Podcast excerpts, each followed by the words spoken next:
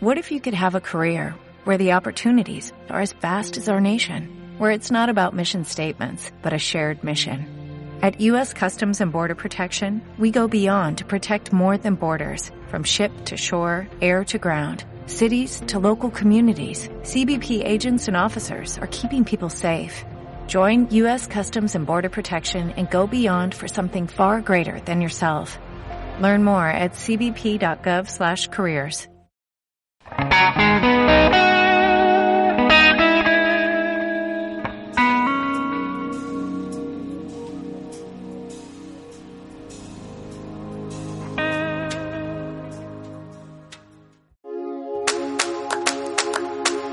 Bienvenidos a mi canal de podcast. Mi nombre es Dardo Bagnis.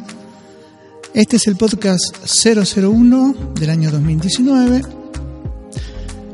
Eh, después de muchísimo tiempo de no publicar, retomamos algo que me gusta mucho, que bueno, son las series de los screencast, podcast y eh, algunos tutoriales y algunas cosas que, que empecé por ahí y decidí de- dividir en dos lo por un lado voy a hacer este podcast que tiene que ver con la parte más que nada humana.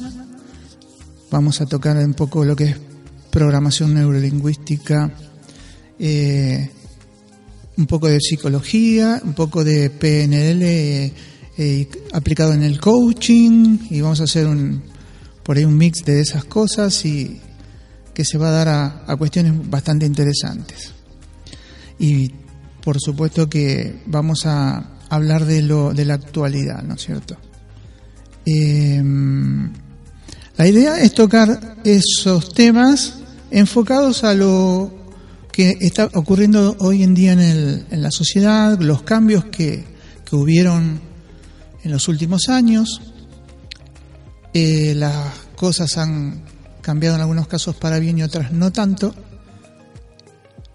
Y bueno, hoy se me ocurrió que podíamos charlar sobre eh, un tema que nos aflige a muchos y es la ansiedad. Eh, la ansiedad en sí es un- una sensación normal que uno siente en el cuerpo cuando eh, está por emprender alguna cuestión que no maneja del todo bien, algo que está fuera de la zona de confort. Y está bien, es normal cuando no se excede, ¿no? Cuando la podemos manejar. El problema es cuando la ansiedad nos maneja a nosotros, empieza a generar en nosotros sensaciones desagradables y nos limita. Empiezan a aparecer pensamientos que son bastante eh, negativos con respecto a nosotros, nuestra ansiedad crece, empieza a haber un, en lugar de un círculo virtuoso, un círculo negativo que va hundiéndonos cada mes, cada vez más en más ansiedad. Pero bueno, eh, eso es una apariencia porque no olvidemos que todo lo que nosotros conocemos y todo lo que nosotros percibimos del mundo exterior, nosotros lo filtramos con nuestros juicios. Y nuestros juicios con el entorno y nuestros juicios con nuestro, nuestra parte interna, digamos así. Eh, así que es muy común estar en estado de, de ansiedad y creer que las cosas están mal. El famoso ver el vaso lleno, el vaso medio lleno, o el de tener los anteojos oscuros y ver todo oscuro. Eh, es simplemente un juicio. Eh, bien, en el caso de la ansiedad, es eh, eh, adelantarse a algo malo que va a suceder. Y eso no es necesariamente así, pero nuestra mente nos muestra la posibilidad de que se produzca algo malo y nos avisa de que estemos alerta. Pero claro, cuando se excede, empezamos a sentir en el cuerpo una cantidad de, de cuestiones. Por ejemplo, no dormir la cantidad de horas que deberíamos dormir para poder recuperarnos. Eh, o, por ejemplo, malestares físicos nos cansamos más rápido, eh, tenemos la sensación de ahogo o, de que no podemos dar con el, el mínimo de nuestros quehaceres diarios, que estás acostumbrado a hacerlo diariamente, cotidianamente, y sin embargo esos días de, ansiedad pareciera que no, que no vamos a llegar. Bueno, ese es un poco el primer pantallazo sobre, sobre lo que es la ansiedad. Pero así como nosotros mismos generamos ese pensamiento ansioso que nos dice que no vamos a poder, podemos hacer lo contrario, generar un, un pensamiento positivo que nos quite de ese lugar que no queremos estar, que nos saque de esa sensación de angustia.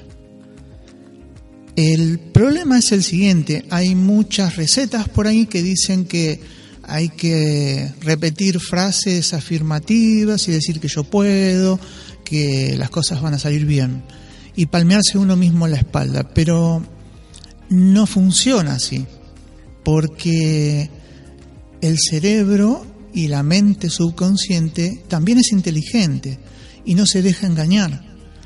Entonces, eh, si su, su, trabajo es ponernos a nosotros en, eh, digamos, tener una cierta ventaja con el futuro al pensar que sabemos lo que va a pasar, eso es lo que cree nuestro cerebro, nos pone a nosotros en una situación ventajosa. Cosa que no es cierto. Salvo no sé, en el caso de un corredor de autos que va viendo que está llegando a una curva y que tiene que frenar. En el caso de nosotros, no estamos viendo nada enfrente, no vemos el peligro. ¿Y por qué pasa esto de que nuestra mente nos frena y nos produce este estado de ansiedad? Bueno, eh, es una programación que traemos dentro de nuestro cerebro, eh, muy antigua, desde los principios de, la humanidad y más tiene que ver más inclusive antes de que el ser humano fuera mamífero, antes de que existieran los mamíferos y existían los reptiles, ¿no es cierto? Entonces conservamos eh, en nuestro núcleo del cerebro, nuestra parte más interna del cerebro, una parte que es eh, de esa época, de, los reptiles, un cerebro que por ahí lo mencionan como reptiliano. Bueno, le, digámosle reptiliano por ponerle una etiqueta, ¿no? Y eso lo que, eh, eh, la primera emoción antes de la ansiedad es, y, emoción tiene que ver con la generación de movimiento, ¿no es cierto? Es el primer eh, sensación o emoción que produce movimiento. Eh, es el miedo y es, la más grande y la más fuerte de las emociones humanas, porque tiene que ver con la preservación. Ahora bien, no es lo mismo un hombre, no sé, de Neandertal que tenía que escapar de los tigres dientes de sable, por ejemplo, o de algún otro depredador, y el miedo que era justificado, a hoy, en el, después del año 2000, ya no hay tigres dientes de sable, ya no tenemos depredadores naturales salvo alguna enfermedad, un virus o alguna cosa que nos pueda afectar, pero en sí no, no, no, es necesario ese miedo que tenemos eh, y que nuestro subconsciente lo muestra como real.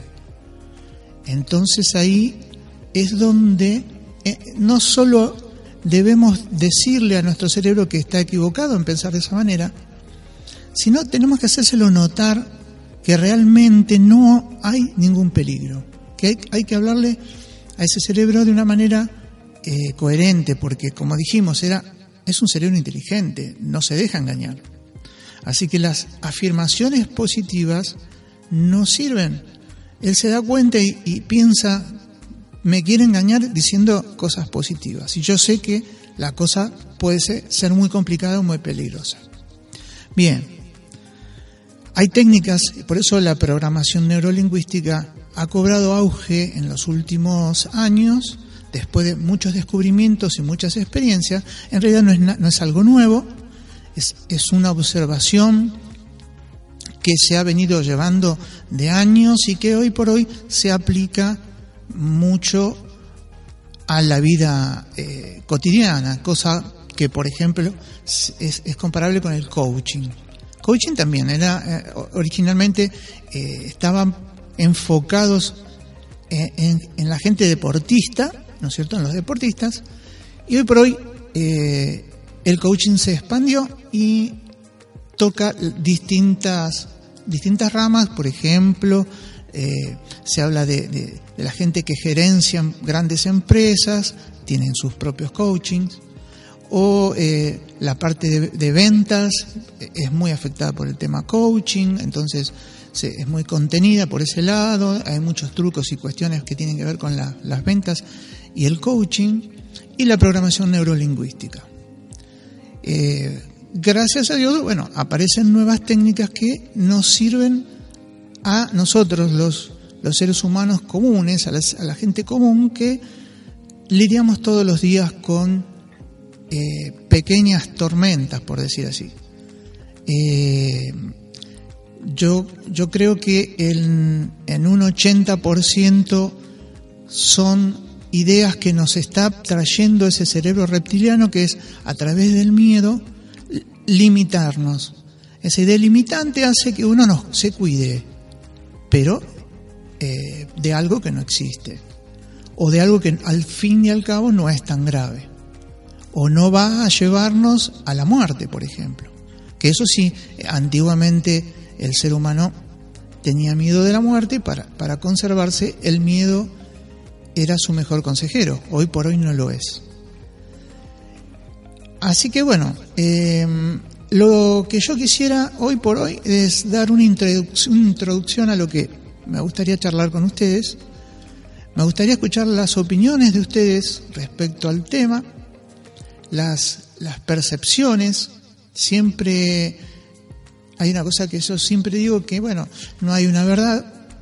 Eh, como decía Ortega y Gasset, la realidad es la suma de todos los puntos de vista y eso es tan así porque la realidad la filtramos nosotros con nuestros juicios. Así que cada quien tendrá una idea diferente o tendrá un punto de vista distinto sobre la misma situación. Así que yo también los invito a, que, bueno, que se suscriban a mi canal. Yo los invito a, dejar algún comentario para que después lo, podamos eh, eh, comentar en el próximo podcast que va a ser muy pronto. Y por lo pronto les doy las muy, eh, las muy buenas tardes, muy buenas noches como corresponde. Y los saludo hasta nuestro próximo podcast. Eh, muchas gracias.